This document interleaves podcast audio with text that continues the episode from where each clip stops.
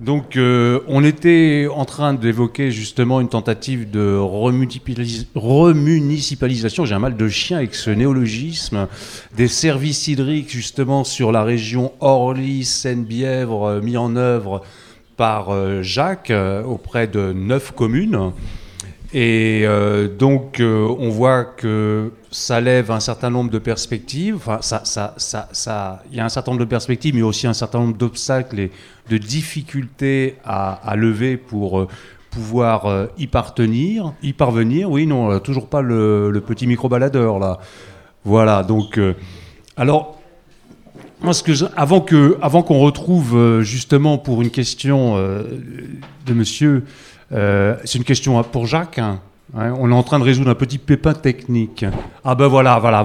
Ah ben, vous prenez le micro, à ce moment le micro bleu pour la question, ce sera plus simple. Voilà. Une question donc pour Jacques, ou une réaction, hein, comme vous voulez. Oui, allez-y. Tout à fait. Alors bonsoir, je suis euh, donc Yuel Pluinec, secrétaire national du Parti de la Joie, euh, créé en, décembre 2016. Euh, vous parlez de l'eau, mais déjà l'air a été privatisé. Le prix du mètre carré à Vincennes n'est pas le même que le prix du mètre carré autour de l'échangeur de Bagnolet. Est-ce que est-ce pourrait pas inclure un, travail aussi autour du combat autour de la privatisation, privatisation de l'air qui, euh, qui n'apparaît nulle part en fait? Il n'y a aucun combat, il n'y a aucun parti qui, euh, qui, qui s'attache à ça. Alors j'ai peut-être une petite remarque parce qu'on a organisé un Paris Chamonix sur la qualité de l'air. C'était au mois de février dernier à la Maison du Libre et des Communs. Et il y avait des chamoniards, hein, des associations de Chamonix. Euh, j'avais invité le sénateur Bernard Jomier, euh, qui s'est occupé beaucoup des questions euh, du plan centre environnement de la ville de Paris à l'époque où il était adjoint à la santé d'Anne Hidalgo. Et pourquoi on a. Alors, par rapport à la question que vous suggérez, c'est vrai que ça, les gens disent l'air privatisé. Bon, c'est une privatisation par défaut, bien évidemment. Oui, mais, mais, par contre, ce qui est, ce réel, ah, réel, sonnant et trébuchant. vous savez qu'à Pékin, justement, on pouvait parler de privatisation de l'air parce que vous savez qu'à Pékin, par rapport au pic de pollution, où nous à Paris, à côté, on est à Ouessant, hein, mmh. donc euh, voilà, euh, on a des entreprises chinoises ont commencé à aller faire de la capture d'air frais dans les rocheuses du Canada pour vendre des bouteilles d'air encapsulées. Oui, bien sûr. Mmh. Voilà. Alors là, on peut dire que bien commun, l'air, ça se pose dans la mesure où on a un mouvement de privatisation de l'air qui nous paraît absurde. Hein. Même, je pense qu'Alfred Jarry, dans le Père Ubu, n'aurait pas pu inventer des trucs pareils. Quoi. voilà, donc Jacques. bah, si, de toute façon, si, c'est clair que si Veolia et, la Lyonnaise des Eaux pouvaient nous affubler de, masques avec des bonbonnes, ils, le feraient. Hein. Ils s'en priveraient pas. Bon. Il y a la question de la privatisation de l'espace public. Et, voilà, et et du fait qu'on n'est pas tous égaux dans cet espace-là, que les uns peuvent vivre euh, au bois de Vincennes ou au bois de Boulogne et, d'autres dans des, dans, des endroits, euh, dans des endroits beaucoup plus, beaucoup plus pollués. Il y a des combats quand même.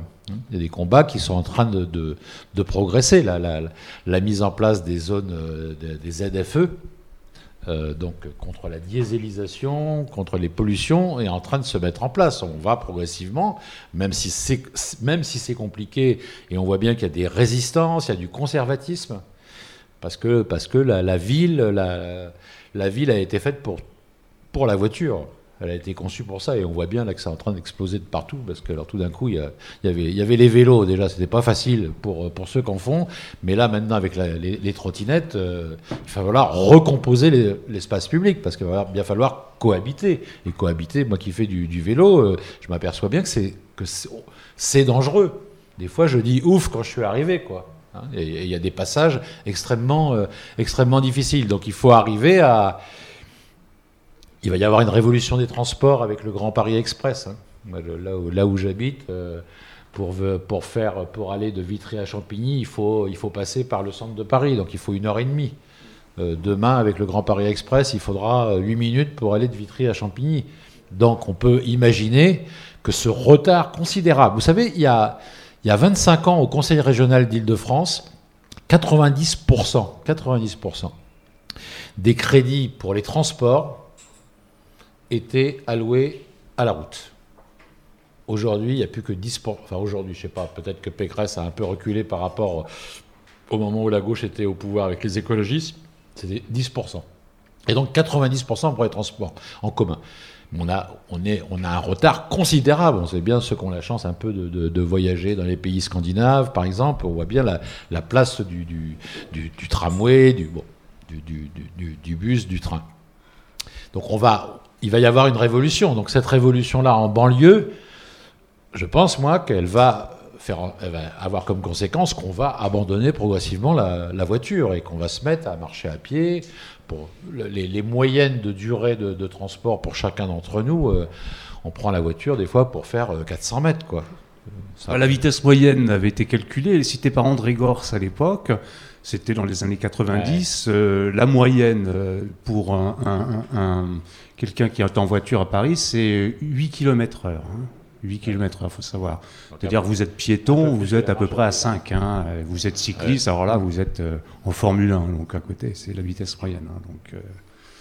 Donc on va bouleverser, je pense qu'on va avoir un bouleversement de, de, tout ça. Ça se voit déjà dans certaines villes qui, maintenant, qui ont maintenant un tramway. On voit bien qu'il y a la fluidification de, de la fluidité du, du, trafic automobile et, le nombre de vélos et de gens qui marchent à pied a cru euh, de, façon, de façon énorme. Donc c'est l'avenir aussi parce que on parle tous des accidents de voiture et on a bien raison d'en parler, de, réfléchir si en diminuant de 10 km/h on va, on, va, on va avoir de, de, moins de décès. Euh, on parle de, la cigarette, mais le premier fléau en France, c'est ni la circulation automobile ni la cigarette. Hein. C'est la pollution. C'est la pollution.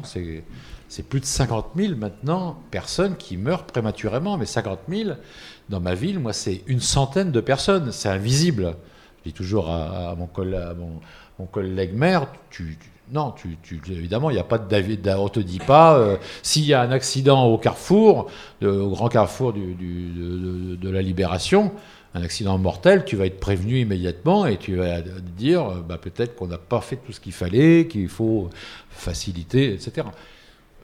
Il y a 100 morts par la pollution atmosphérique, par les, par les particules fines, tout ça, et personne ne le. Bah, personne ne le sait. Moi, la première fois que j'en ai parlé, quand j'étais vice-président du Conseil général du Val-de-Marne, tous mes collègues autour de la table ne me croyaient pas. Hein.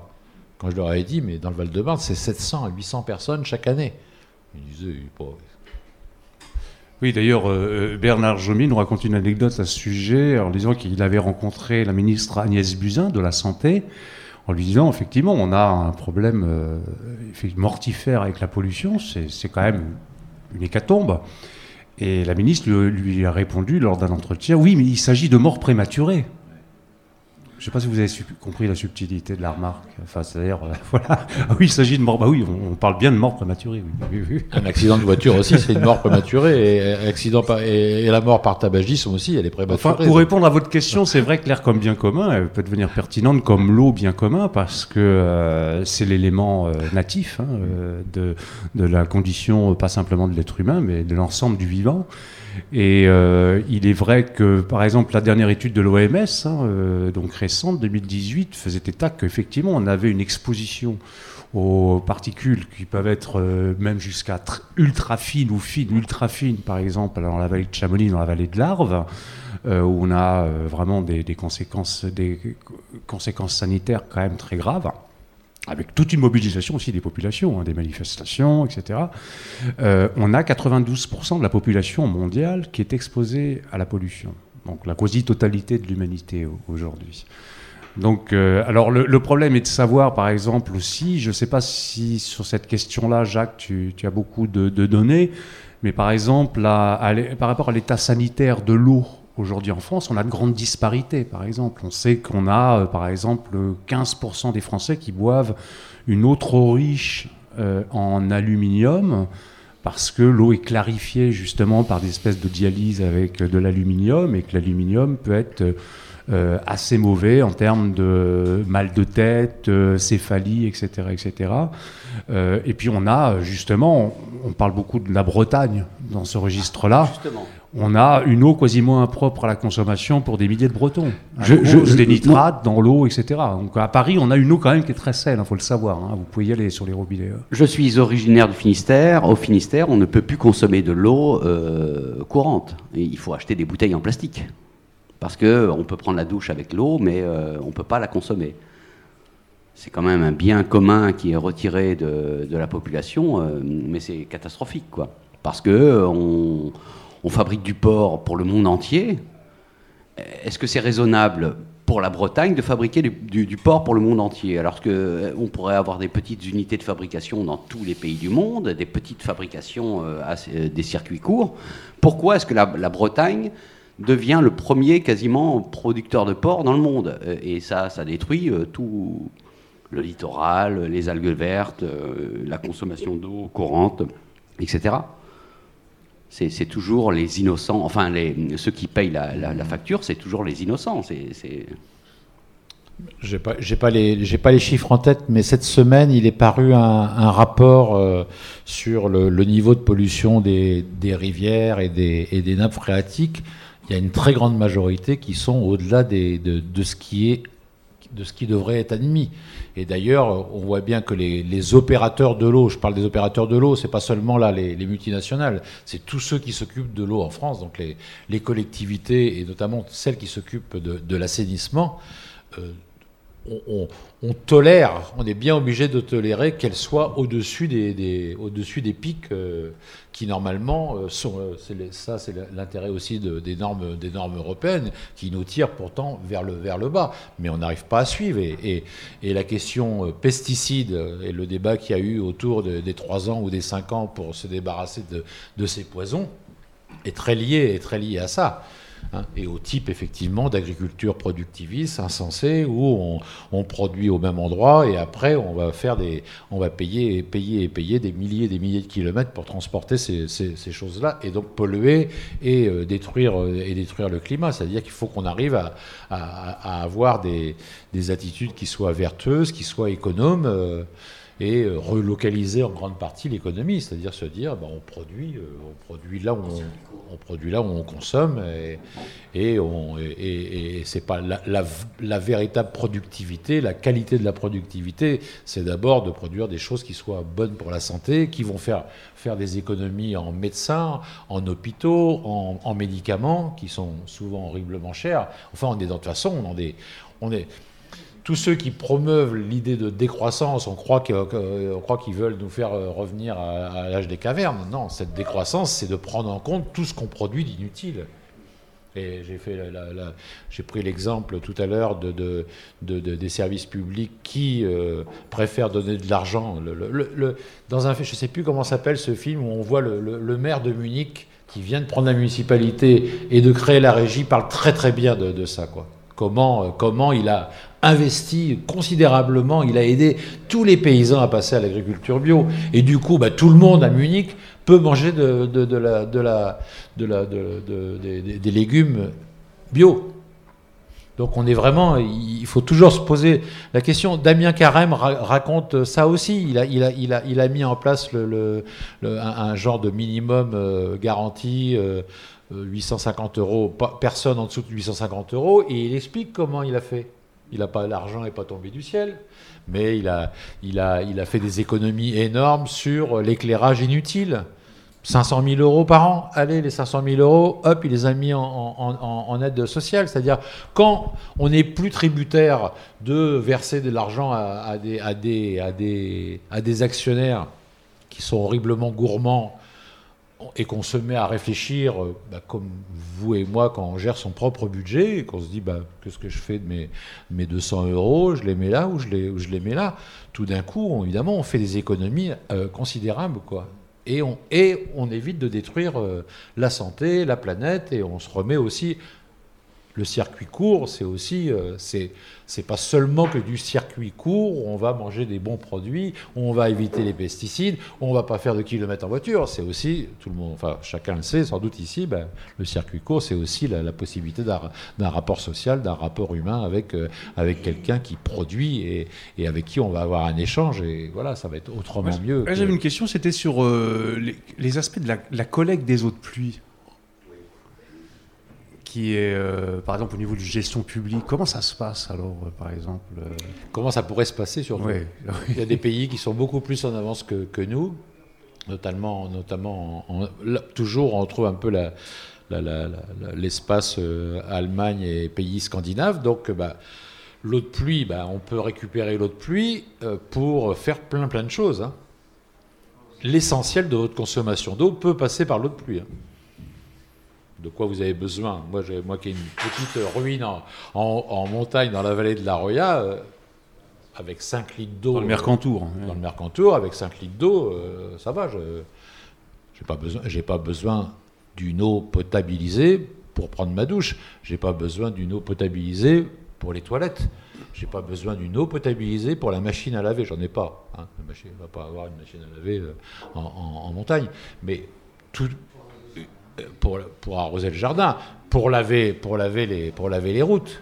C'est-à-dire qu'il y a énormément d'eau qu'on peut réutiliser. Après, la question que qui, peut être soulevée, c'est de dire, alors, vous prenez l'eau de pluie, vous l'utilisez, mais vous allez, vous n'allez pas la rejeter dans la nature.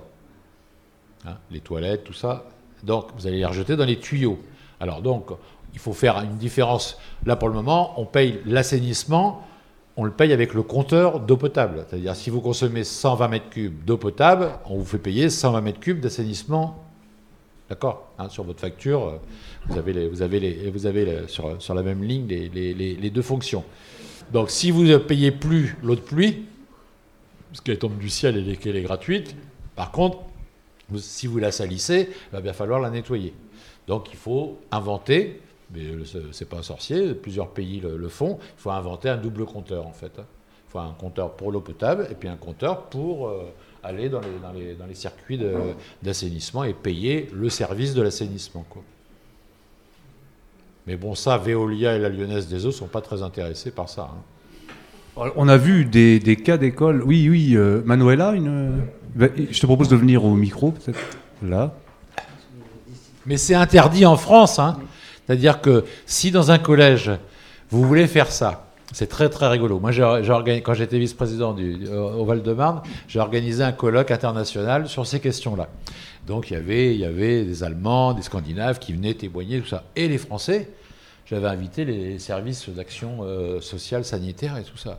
Et c'est interdit. C'est-à-dire que si vous construisez un collège et que vous dites, bah, on va récupérer l'eau de pluie et euh, cette eau de pluie, on va l'utiliser pour, les toilettes, pour les chasses d'eau. Immédiatement, c'est interdit. Pourquoi? Parce que imaginez qu'un enfant de 11 ans, hein, collège, mette sa main dans les toilettes, comme l'eau n'a pas été potabilisée, et ben il peut, euh, peut être malade. hein, et puis il peut même lui arriver des choses absolument euh, graves. C'est voilà, complètement insensé euh, dans les pays, euh, en Norvège, au Danemark, où ça se Que fait, Lorsqu'il euh, pleut dans la rue, il peut porter voilà, l'eau à sa bouche. C'était très rigolo de, et- très rigolo de mettre à la même table des experts français, des experts, des experts, euh, je sais plus de quel, ouais, il y avait Allemagne et puis je crois qu'il y avait Danemark, et de les entendre, de les entendre parler. Et on était tous européens. hein. Parce que sur les grands projets qu'on a de, métamorphose des villes dans le sens de la transition énergétique, on a à Hong Kong, on a des tours qui sont construites avec des, systèmes de collecte d'eau, euh, de l'eau de pluie. hein. On est sur des projets très modernes, mais avec une espèce de traçabilité carbone qui est quasiment à zéro, et sur des projets de- parce que les villes vont gagner en verticalité hein, plutôt que de gagner maintenant en horizontalité, ça va être la clé. On a des grands projets de villes ultramodernes un peu sur les- tous les continents où la collecte d'eau fait vraiment partie des fondamentaux de la ville durable. hein. Donc on, voilà, on est. Oui, Manuela. Oui, moi je m'interrogeais euh, sur le prix de l'eau. Comme vous disiez tout à l'heure, que plus on consomme de l'eau, plus, plus on consomme d'eau, euh, moins, moins on paye. Donc euh, oui, c'est c'est incroyable, quoi, parce que l'électricité, par contre, euh, ou, ou quoi, le gaz ou, ou autre chose, voilà, euh, euh, plus on en consomme, plus on paye. Donc, là-dessus, en fait, il y a des prix qui sont, qui sont consentis par les producteurs d'eau aux gros consommateurs d'eau. C'est aussi simple que ça. Vous en consommez beaucoup, on vous fait une réduction. Alors que si vous en consommez pas beaucoup, regardez bien, personne ne sait ça, mais regardez votre, votre facture d'eau. On, dit, il y, a, une façon de dire, moi tout à l'heure je l'ai dit, donc c'est vraiment un automatisme, c'est de dire euh, un- une famille française avec deux adultes, un enfant, consomme 120 mètres cubes d'eau, donc dépense euh, tant d'ar- d'argent. Mais en fait, c'est pas tout à fait vrai. Parce que dans les 120 mètres cubes, c'est pas proportionnel. Vous payez une part d'abonnement. Et donc, si vous, si vous êtes, euh, bon, avez, vous avez votre logement et que vous ne consommez pas d'eau. Hein, par l'absurde, c'est-à-dire que vous allez chercher votre eau, je sais pas où, euh, enfin, vous, prenez de- vous la prenez de- du ciel. Vous allez quand même payer une facture d'eau. Ça va être l'abonnement. Ça va être la partie fixe. Et après, la partie, la, la seconde partie, donc ça s'appelle l'abonnement. Regardez sur votre facture, hein, vous, allez, vous allez voir. Comme Et les, donc- lo- comme et les donc, c'est- logements. C'est ce qui fait que le petit consommateur, il est, bah, il- et, et qui fait attention parce que parce que bah, il faut faire attention à tout. Il va payer beaucoup plus cher son eau que lui, le gros consommateur, qui va lui payer un seul abonnement pour une quantité absolument euh, énorme, et qui en plus, au bout du compte, on va lui dire, bah, monsieur, vous avez, comme vous avez, comme vous avez, vous en avez trois pour le prix de deux, comme quand vous allez à Carrefour et qu'on vous incite à acheter trois, trois, euh, trois bouteilles de je sais pas quoi pour euh, trois coca pour le prix de deux, quoi. Donc c'est comme ça que ça marche, quoi. Et donc la tarification sociale, elle prend le contre-pied de ça, quoi. Et elle dit, bah, l'eau est un bien commun, vital, on y fait attention, et donc on va inciter tout le monde à la fois à en consommer, à faire attention, à pas, pas laisser ouvert le robinet, euh, la douche de faire attention, la baignoire, etc. Tout ce qu'on tout ce qu'on tout ce qu'on sait quoi. Euh, on va inciter tout le monde à, faire euh, à faire attention et puis bah, ceux qui sont les plus modestes on- ils, vont avoir, euh, ils vont avoir une réduction grâce au fait que le prix de l'abonnement pour eux va être de- diminué, que les premiers mètres cubes vont être faibles, parce qu'on va dire, bah, l'eau est un droit fondamental, donc euh, quel que soit euh, l'argent qu'on a dans la poche et le portefeuille, on doit tous en avoir la, même quantité au départ. Et puis après, bah, celui qui a une piscine et qui a un golf, bah, il paye. Il, paye parce que là, c'est de l'eau. Il y a Pedro Arro, qui, est un, grand scientifique espagnol, qui avait, avait l'idée d'une tarification par, usage. Il y avait l'usage. euh, L'usage quotidien euh, minimum pour une famille euh, modeste, il y avait l'usage pour ceux qui avaient un peu plus, il y avait l'usage pour ceux qui avaient la piscine, l'usage pour ceux qui avaient le golf, enfin j'ai- j'ai- j'ai- il n'y avait pas autant de tranches comme ça, et puis l'usage industriel, donc il y avait aussi l'eau dont on peut se passer. hein. Et si l'eau dont on peut se passer, bon bah d'accord, mais on la paye, on la paye beaucoup plus. Quoi. Il y a eu aussi le- l'exemple de, de lutte drastique contre le gaspillage de l'eau, notamment avec l'exemple californien. C'était à l'époque, lorsqu'il était gouverneur de la Californie, euh, Arnold Schwarzenegger, enfin Terminator, quoi, qui, a pris des mesures puisqu'il a euh, créé ce qu'on appelle la police de l'eau, où il incitait même à, de la délation de la part des, des citoyens californiens en disant mais dès que vous voyez une fuite démesurée, non gérée euh, de la part d'une entreprise, parce que quand même c'est un, un État euh, sursitaire hein, dans son rapport à l'eau. La Californie, bon, on sait les, les incendies terribles euh, maintenant chroniques dont ils sont victimes, mais euh, c'est un État à la fois qui peut être très florissant et en même temps qui est aussi en, en- en- en passe de désertification progressive. Et donc l'eau, vraiment, là, pour eux, s'impose à eux comme une ressource vitale. Et donc cette police de l'eau avait été instituée, je crois, il y a une dizaine d'années. Et en l'espace d'un an, il y a eu 25% de réduction de la consommation d'eau qui a été euh, opérée par ce biais. Alors bien évidemment, avec euh, des limitations, des restrictions quant à l'usage somptuaire et dispendieux euh, de, l'eau pour les golfs, etc. Alors c'est vrai qu'à cette époque-là, on a même vu des, dans des grandes villas californiennes, donc des propriétaires qui n'avaient plus le droit en plein été d'arroser leur pelouse. Parce que c'était de l'ordre du luxe hein, à Réseblou. Donc on a même vu les propriétaires de villas euh, repeindre leur pelouse avec de la peinture verte pour faire illusion alors que j'étais toute jaune. Enfin vous voyez, bon, il y a quand même des initiatives euh, et puis je pense qu'on a quand même un rapport très très différent selon euh, sa géolocalisation planétaire dans, dans le rapport à l'eau. Je sais que des, des gens du Mali étaient venus au glacier de Chamonix ou dans les sources, voir des sources des Alpes et avaient dit, mais en voyant des cascades, on continue, qui déversaient, euh, mais ça s'arrête quand? Dans des pays où il faut parfois faire 20 ou 30 km à pied pour aller chercher quelques litres d'eau. Donc vous voyez, on a, on a un rapport très contrasté aussi à, ce droit à la vie. hein. Euh, il n'est pas distribué de, la même manière d'une manière égale sur la planète. Donc, euh, peut-être d'autres, avant de conclure, d'autres, euh, peut-être d'autres. Oui, le, président de la joie. Ah non, le, parti de la joie là. Le parti de la joie. Oui. Moi, moi, il me vient une idée euh, tout- toute bête, enfin une idée que j'ai depuis longtemps en fait. Euh, c'est- il y a des zones très humides sur Terre. Et est-ce qu'on ne pourrait pas organiser des captations de cette eau et organiser un réseau qu'on a déjà organisé pour le pétrole On a fait traverser des, territoires entiers avec des pipelines. Est-ce qu'on ne pourrait pas euh, organiser un réseau d'eau qui viendrait capter l'eau en, surabondance dans certains territoires et qui viendrait arroser les déserts? Parce que euh, du coup, on. Euh, on capterait l'eau pour arroser des zones sèches, donc on ferait peut-être baisser le niveau des océans. On viendrait, euh, on viendrait, euh, on viendrait équilibrer la, la, fonte des, la fonte des glaces. Et en désalinisant, vous voulez dire le... Non, parce que l'eau de pluie n'est pas salée. Oui, oui. Donc si on organise des grandes captations comme des lacs, l'EDF l'a fait, hein, il y, a des zones, l'EDF sait le faire. C'est pas le meilleur exemple. Hein. Non, d'accord, mais enfin, en tout cas, on sait le faire. On sait créer des, zones de captation d'eau, des lacs artificiels, et on pourrait euh, après, euh, via des pipelines, euh, attribuer de l'eau à des, zones désertiques. C'est une idée que j'ai depuis, depuis quelques années. Et, on pourrait, en plus, le, pétrole est en perte de vitesse. On pourrait très bien réattribuer ces pipelines, ce réseau-là, à de l'eau. Moi, je sors mon joker là parce que euh, bon, je connais pas suffisamment le sujet. Ce que je sais, par contre, c'est que les zones humides jouent un rôle considérable dans, dans, les équilibres du monde, quoi, notamment pour la source de biodiversité dont on a absolument besoin, et que donc pomper cette eau-là, quoi, pour les, transporter ailleurs, je ne suis pas sûr du truc. Il y a déjà eu des idées comme ça, hein, d'avoir un énorme pipeline qui, qui transporterait, transporterait l'eau du Rhône euh, en, vers Saragosse, Barcelone-Saragosse.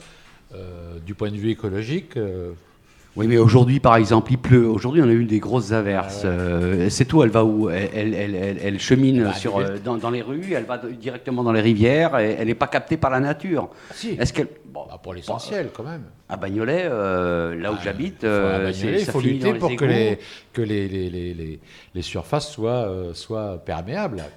Oui, mais ça finit dans les rivières, immanquablement. Ça finit dans, la, dans, la, rivière. Ça finit quand même dans la, ça finit quand même dans la, dans nappe phréatique, quoi. Nappe phréatique et donc rivière. Et donc rivière, euh, nuage, bon, c'est le cycle de l'eau aussi. Hein. Oui, mais c'est notre cycle. Et il y a des cycles qui ne bénéficient pas de, de, cette abondance, et, euh, qui serait bien d'équilibrer un peu, parce qu'on est, euh, on est une terre une et indivisible.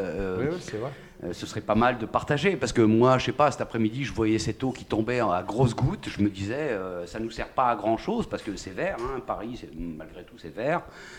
Euh, il y a des zones qui, euh, qui, aimeraient bien. Le, désert avance, hein. il faudrait le faire reculer. Euh, voilà.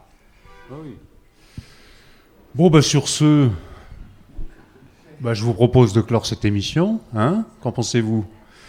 Voilà, s'il n'y a plus d'autres interventions ou questions. Donc.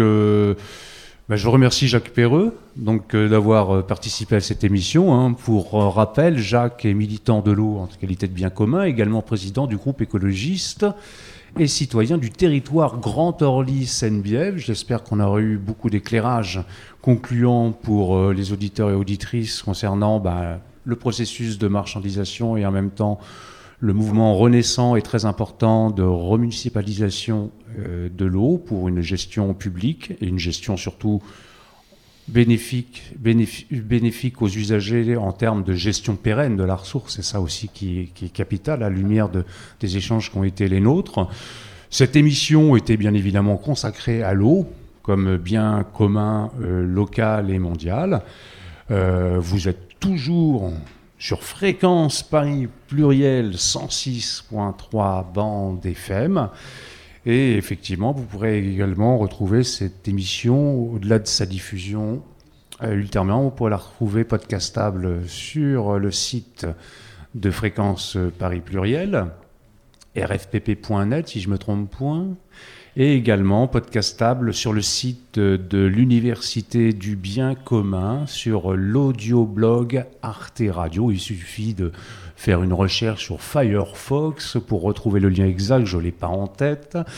Et voilà. Donc euh, restez à l'écoute de Fréquence Paris Pluriel 106.3 bande FM et puis donc à très bientôt pour une nouvelle émission publique sur le thème peut-être de la santé environnementale, peut-être euh, des discriminations, sans doute de la transition énergétique. au niveau des habitacles parisiens et au-delà. Donc on aura beaucoup de l'occasion d'approfondir des problématiques qui font toujours une articulation entre les enjeux locaux et les enjeux beaucoup plus globaux.